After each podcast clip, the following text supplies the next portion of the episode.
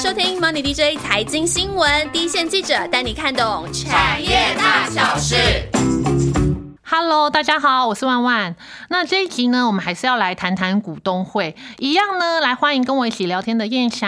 嗨，那节目播出的日期是六月六号，我们应该都已经开始跑一些股东会了吧？我发觉我的金融业的股东会很晚哎、就是大部分都是集中在六月，所以五月底有一些零星的，但是比起你们大家已经在大旺日，我我看到我的六月才恐怖。真的，我已经开始那个嘞，东奔西跑了。对，我们的就是变得我们五月底之前都比较零散，好好，所以你就是准备六月就要开始。开始是 开始南东北东南北奔波这样。对，嗯就是那这一集呢，我们一样就延续上集嘛，把六月份的重点股东会先跟大家做一个预告。当然啦、所有半导体记者都不敢漏的新闻，是不是就是我们的神山台积电？对呀、刚好就是我们上架，我们上架的下集上架六月六号，对不对？对对对刚好就是台积电的股东会。对，台积电的股东会就是一个全员都要出动的感觉。没错，盛会就是我想，除了台湾的股东之外，因为他现在在美国也是主要成分股嘛，所以应该也有一些美国的股东也是大老远都会来参加 盛况空前。如果这时候听众还要打开我们的频道的话，我真的太感动了。对一。定可以先来听一下股东会会有什么重点。对，这次好像的，就是小鹿有分享说，这次好像又有他们就有从高铁站有派专车在股东到会场，嗯，哎、蛮其实每年都是。哦，每年因为你知道吗？我也有跑过 你也有坐过专车吗？对我也有跑过台积电的股东会，他们就是在高铁会有一个股东专车，哇，那你会不会坐上专车的时候，你旁边就是大分析师，譬如路？可是你觉得路会坐台积电的股东专车吗？应该不会吧？对，还会在那边跟着台积电的工作人员这样来来来，应该排队吗？应该不会吧？没有没有，他而且他好像不止一班呢，他会照那个高铁的时间，好像好像不止一班车，他会反正他就是会。反正就是主要是在股东为主啦，那我们记者就是顺便，如果你有需求的话，就可以一起搭他们股东专车过去。还那还蛮不错的啊，我觉得这个蛮贴心的，很贴心，。很方便，因为你也知道早上九点以前的主科交通，没错，坐到那边，而且你。通常到那边你要搭连搭计程车都很难，因为计程车排的都是大人龙哎、对真的不可不可能上计程车的啦。嗯，对那今年呢？还是要背着去，这比延续你上一集的你说到公司的 保镖说，对还是我背你。那股东会，今年台积电股东会有什么重点呢？今年我觉得台积电大家还是关心，就是整个讲说那个呃半导体库存去化的情况嘛。嗯当然，现在的如果就大景气来说的话，半导体的库存去化还是比较复苏的比较慢一点、啊。对不过现在大家有一个新题材，就是 AI。没错对啊，NVIDIA 这这么有信心，然后今年 Computer 几乎全部都在 AI 的，对所以 AI 一定就是台积电之后的大动能嘛。嗯所以大家现在就是很想知道说，台积电在 AI 这这上面有些什么实质的效益。那现在比较确定的就是先进封装的部分，这个部分可能是跟 AI 是会有一些关系的嘛。对然后包括说现在提到的 NVIDIA 啊，或者说 AMD，这里都本来都是台积电的大客户，嗯所以这个部分是不是说大家已经在预期整个半导体复苏是一个比较坏的情况？最坏的情况大概就是这样。可是看到了一点新的救世主亮光的时候，会给真的是 AI 救世主，他真的是救世主。我现在看到黄仁勋后面有光环，你有觉得吗？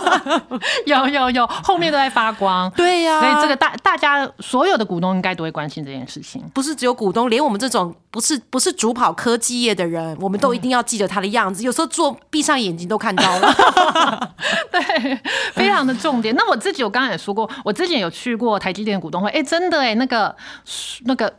号称小何丽玲的那个黄雪芬，她好像几乎每年都会出现对她每年都会献花，哦，是哦，是不是？我不知道，因为她是、以前都是张忠谋，他是一定会献花的、啊啊，，现在还有没有献？不知道哎、我可能要问一下我们主报记者。对我前几天在另外一场的法说会碰到他、哎，他就说他应该是没有献给新的，因为他说他献过的两个人，一个是郭董，一个是张忠谋，他说两个都是护国神山。哦，对，可是，诶、他是在我印象中的专业股东之中，是算是他真的就是献花、哎，他不会多讲，就是多耗用时间，他就是献花，然后讲一下说，呃，这个他真的经营的很好，就是讲一下下就是夸赞的话，然后就下台了，没有说真的是很很就是会讲一堆什么议事规则啊，什么什么之类的。所以我觉得专业股东的个人形象经营很重要。就譬如说你是走送花这个路数，没有人超过得了送花跟那个打扮美丽，对，对这个真的没人跟他抢哎、完全对没有人完对全复制他的路对线哎、，他这个 style 只有他一个人，，对，不过这闯出名号了。对呀、所以我觉得这个是个人品牌经营的时代很重要，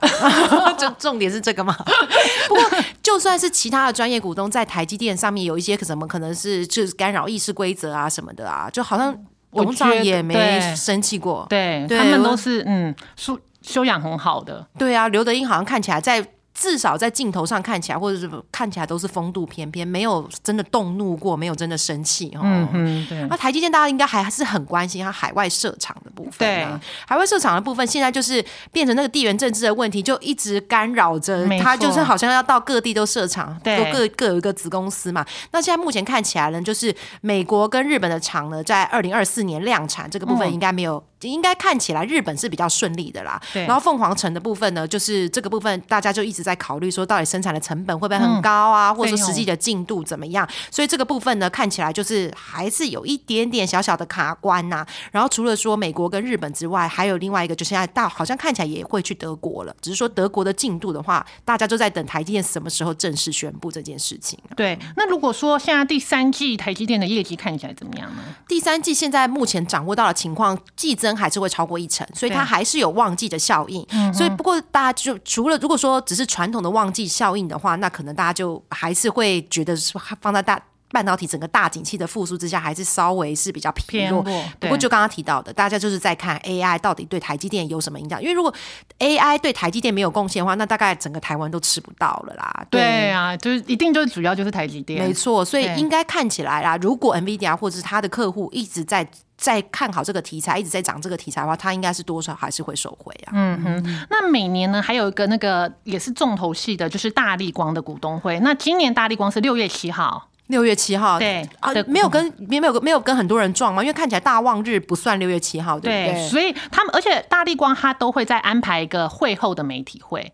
就是不过他的媒体会感觉好像也不是有问，也不是说讲很多话哦。因为林恩平他董事长林恩平他就是很有名的神话一哥啊，所以他就是照惯例，他就不会针对特定的客户跟订单细节做讨论的，所以他就是通常就是，如果你真的要问一些很细的或是客户的，应该也是问不太出来啦。那怎么办？如果说问答之间有一点冷场是，感觉好像在大力光的场合非常容易冷场哎、而，而且你不能插话，对不对？他搞不好还在想，你一插话，别的记者会瞪你、啊，他们就在等他讲出挤出一点事情，嗯对，因为感觉林恩平是讲出任何一个句子都会在脑袋。想想很久。对不过他他讲的东西就是达成率很高，他没把握是他从来不讲。对，就一方面也有人说他是老实树，对对，就是讲话就是很可信度非常高，但是一方面就是就是真的是神话一个。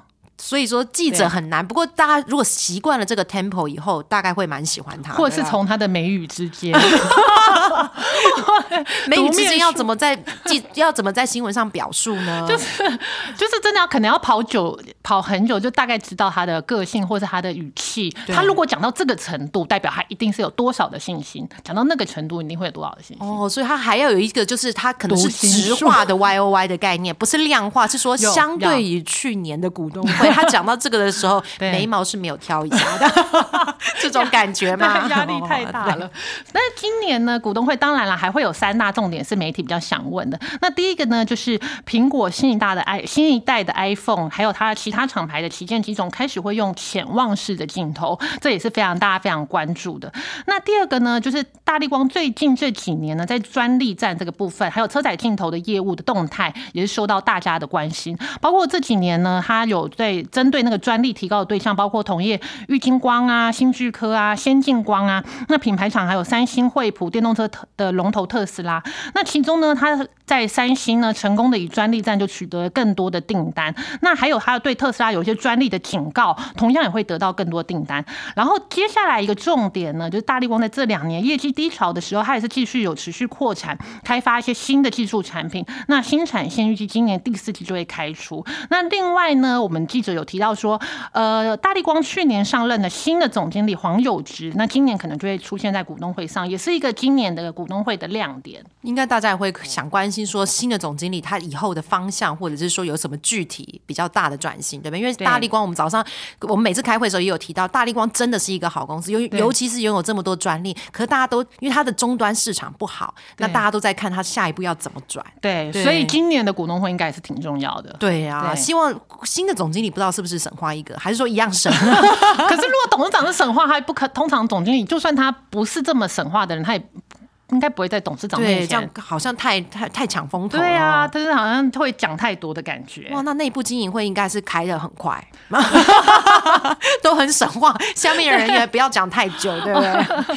今年还有一个电子股，我觉得大家应该也突然觉得很惊讶，广达突然变一百多块，这就是跟我们刚刚讲的有光环的 AI 有因为广达，我后来查了一下，它的三位数是二十年没有碰到了，真的哎，上上三位数的时候大家都。吓一跳！而且以前大家都会认为说，笔电最好的时候就是疫情红利的最大受惠股就是笔电股。对，广达没有在那时候表态，它是在疫后，大家觉得笔电在修正库存，好，现在开始比较好一点，站上三位数，代表它已经不是纯 PC。没错，我们家记者就有提到说，其实广达大家市场上面已经比较没有用纯的笔电概念股来看它，有两个部分，另外一个一个部分就是刚刚提到的伺服器 AI，它其实也是这个呃下游的代工几个里面布局的比较早的。那这个部分呢？虽然说整个大景气还在等复苏，不过如果只要一复苏，广达就是有机会。那另一个更大的亮点，其实大家在看它的车用啦。对，那车用的部分呢，它今年虽然是。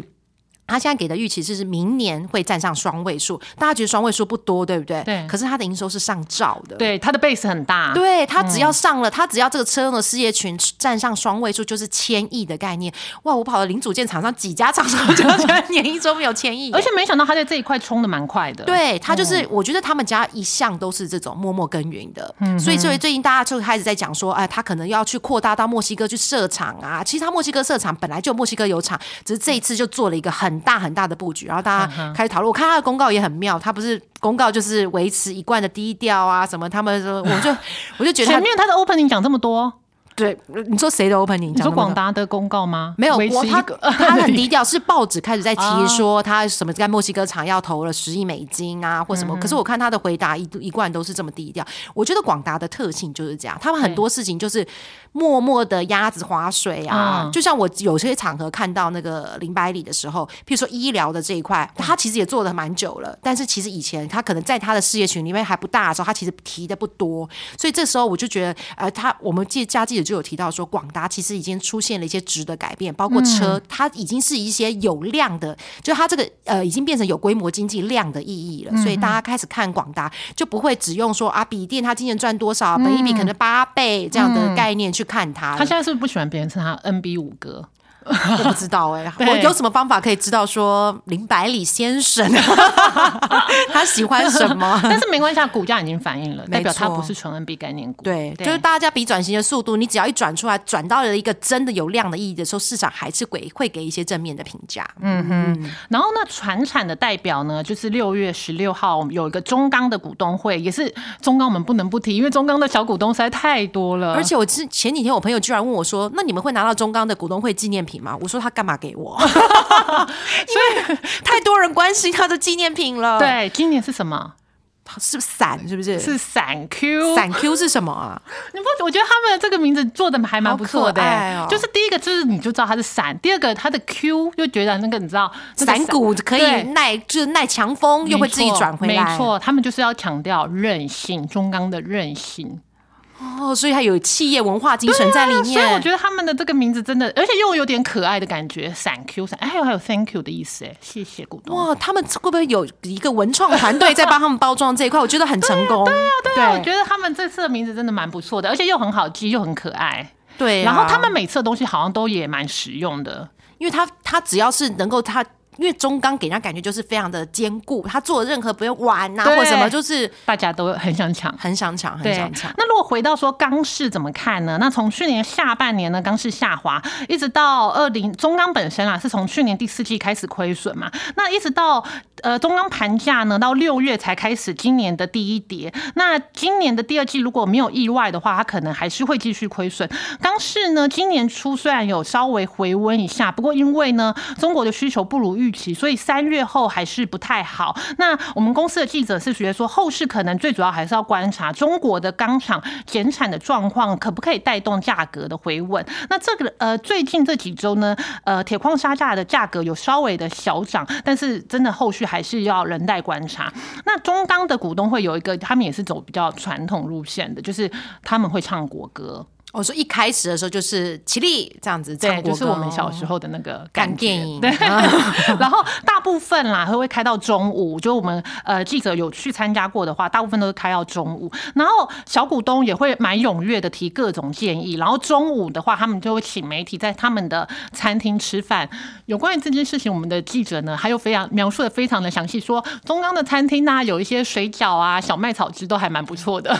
这这是代表我们家记者观察很细微，而不是说重点在这吧？我觉得中钢好像有一些有时候做一些吃的吧，好像大家关注度也蛮高的。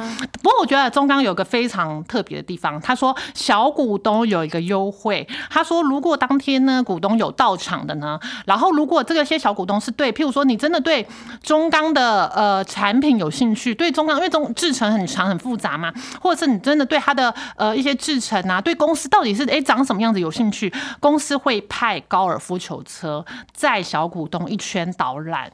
是不是蛮哇对啊？这哇，好窝心哦。对，是不是蛮特别的？就他就是又做一个股东服务，然后哎、我这个股东服务我是真的让你了解公司，了解公司的，所以我就觉得说哇，他们真的是。怎么办？继闪 Q 之后，我觉得有一个很贴心的那个，好像很有创意的公司、欸觉得这样中钢蛮值得长期持有。对啊，股东会纪念品跟对股东好像也蛮好的、哦。对，对，所以这个这个就可以跟小股东讲，如果你对诶、中钢有兴趣，有诶、想要进一步了解公司的话，其实你也可以一年一次去参加一下中港股东。只要参加就可以，还是说现场要填单子说勾说要参加高尔夫球的 tour？好像要哎、要，因为不是每个股东都要参加，有股东他可能就去参加之后他就离开了。那如果你要参加公司导览的，你就可以现场报名。好好可爱的行程哦，对还要打勾这样子，好超可爱的。没错。那金控呢？金融股的，因为股东人数就非常多嘛，所以说每次金融股的股东会的话，第一个是我我觉得它的特色就是第一个时期，呃，议事会很长啦，嗯然后通常因为它反正股东人数很多，发言就多嘛，然后每年的金融的股的都会有人去统计那个大旺日是什么时候。对那今年一个就是跟台积电撞期的六月六号，一个就是跟广达撞期的六月十六号，就是金融股的大旺日。都各有超过十家在那一天开。嗯那基本上今年的，我觉得金融股的股东会哦，每年被必备老大老板的必考题就是景气。对，哦，就是说整个总体经济景气。没错，哦我当然因为我觉得，因为大家金融股跟景气最相关嘛，然后我们对记者。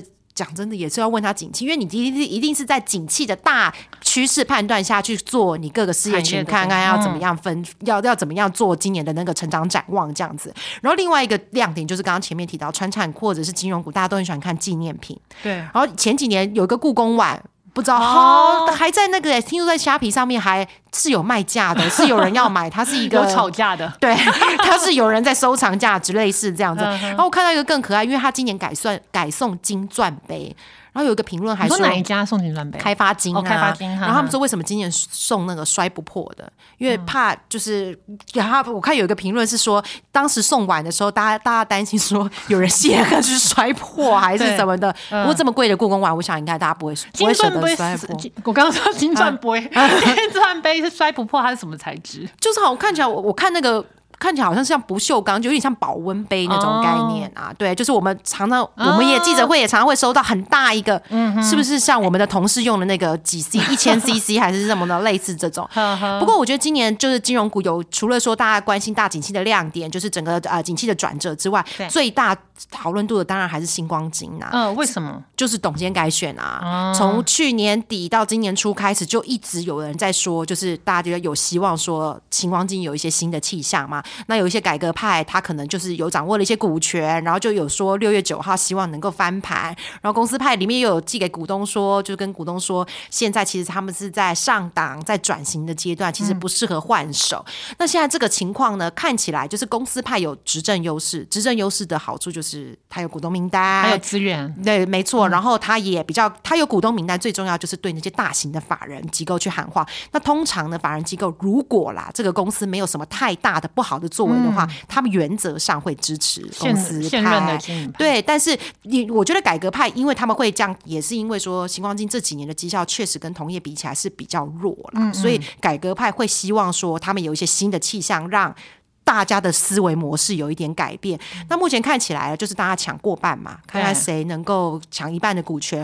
不过啦，我相信啊，不管这次的改革，这次的改选结果怎么样，改革派改革派不管是赢还是输对，应该不会在这一次就止住，就是改革派的声浪还是会存在，哦所以还是对会有后续发展，就是对，就是有点像之前东元的也是一样嘛，就是董监改选完之后，大家还是会看说两派怎么谈。哦，对了解，所以还不是说真的股东会结束就落幕，就是对，因为改革派一定嗯会拿到一些席次，只是说他拿到的席次会不会直接是变天而已嘛。了解。嗯那另外一档呢，也是算是我们护国群山之一的台达电，台达店的团队我都很喜欢呢，海先生正创办人，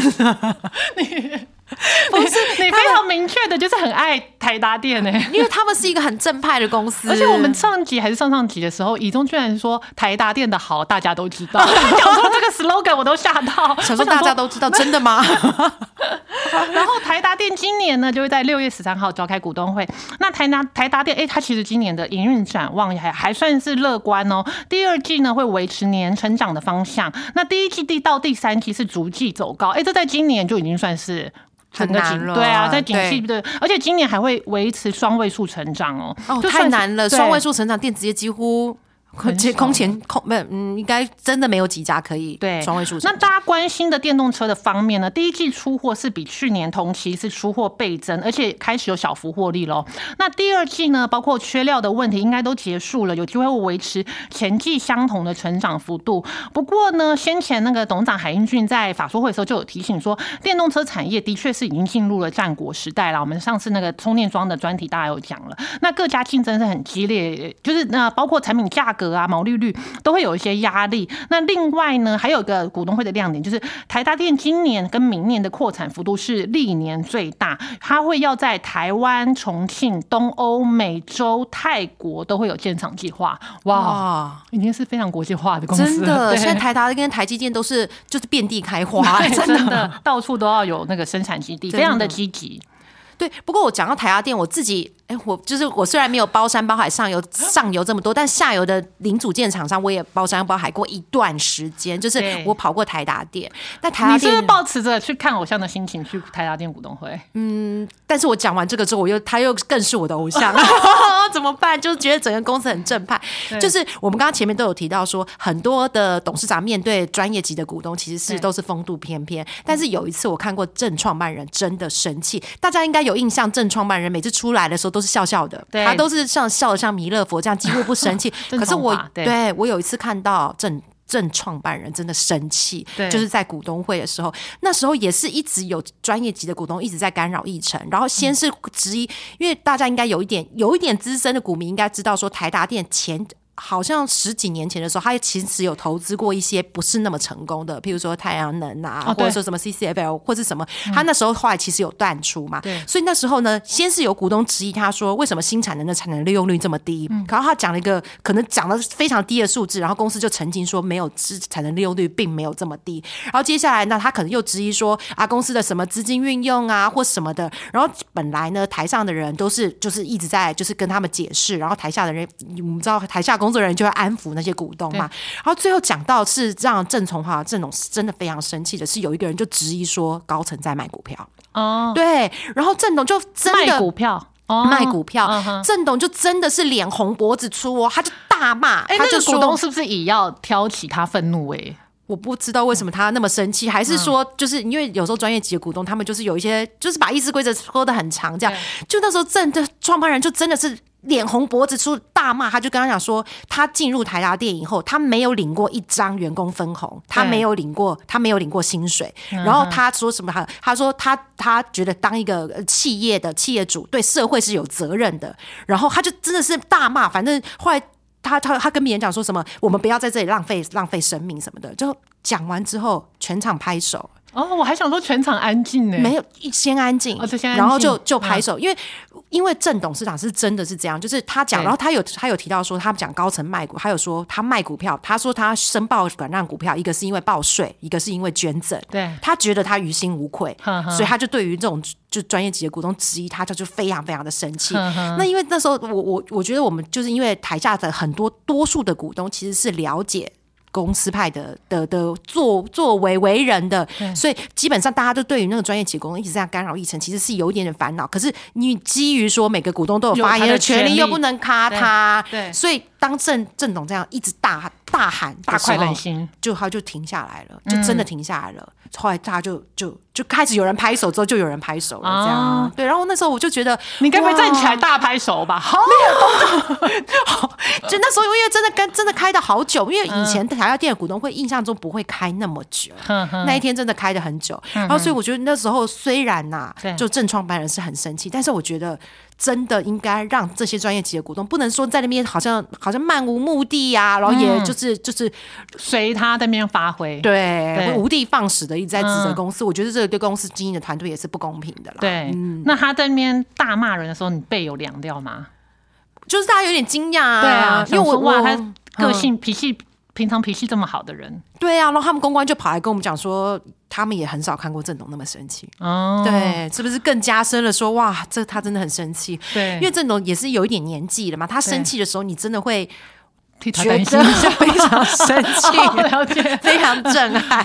对，OK，好，那最后呢，我们就是要再讲一个横跨船产跟科技的远东集团。远东集团也是我们家记者，好像很多都有参与过他们家股东会。没错，如果没有开过徐旭东的股东会的话，好像没有在这个主流的集团上。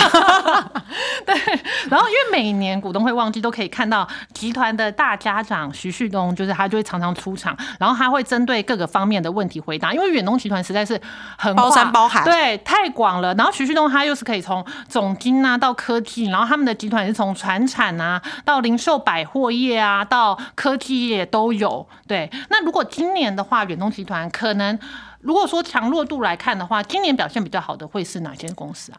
就是看起来，包括疫后复苏，大家现在去逛百货公司都觉得人潮回来了嘛。所以说，原百原百的部分的话，这个部分疫后复苏应该搜购这些会看起来会是比较好的。那另外一个部分就是我们之前那个大小是有提过的，就是电信、远传，因为前几年有那个四九九之乱嘛，那现在四九九之乱基本上都到齐了，慢慢退场了。对，所以看看起来呢，它可能每个人单人的费率的部分会往上走，然后它现在也开始推一些价值服务嘛，不就是电信商不只是电信商，所以远传电信它可能以后他扮演就会。比较会是一个大汇流的角色，他能做的服务就比较多，然后整个大家的用户那个 ASP 就会提升，这样子对。所以那远东的股东会嘞，远东集团的股东会，我们常常听到的都是第一个，哎，好像也是必要唱国歌，对对，国歌是一定要，然后非常的注意意那个意识的的顺序，是不是？对我自己最有印象的就是就是徐旭东，他基本上跟专业股东的对话是是非常有名的啊，他是会就是专业股东他有些。会叫出名，而且还会把他的股数喊出来，对，很少这样，对不对？因为。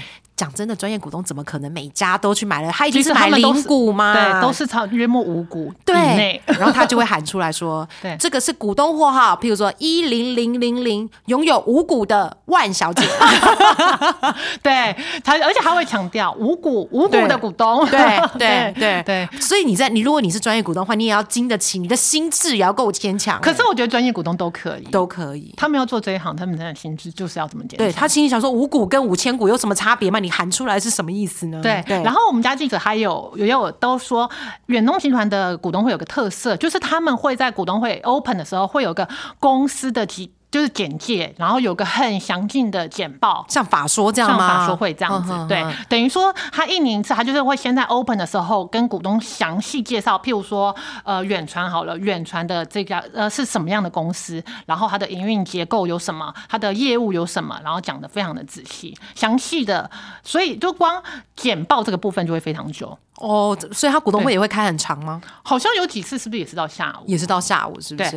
因为远东集团我只有跑过远东银行，那远东银行的话，讲真的，包山包海，对，远东银行真的是远东集团里面比较边陲的啦，所以相对比较小，对大家去远东银行的时候问的，以前早些年大家就会问他合并的嘛。对然后我印象中以前那个远东银行的，就是他每次开股东会的时候呢，就是我觉得远东银行的主事者都会，因为在集团里声量比较小。啊所以你就感觉得出来是，他就是让老板看他要讲什么，然后我好像也有看过，就是有一点点老板店当时的总经理哦觉得绩效不够好，嗯这样子，就是好像徐旭东也是一个蛮直接的人，对我们印象中，徐旭东出来股东会都是大炮型的性格啦，就是或者是你问了什么，他觉得呃，就是。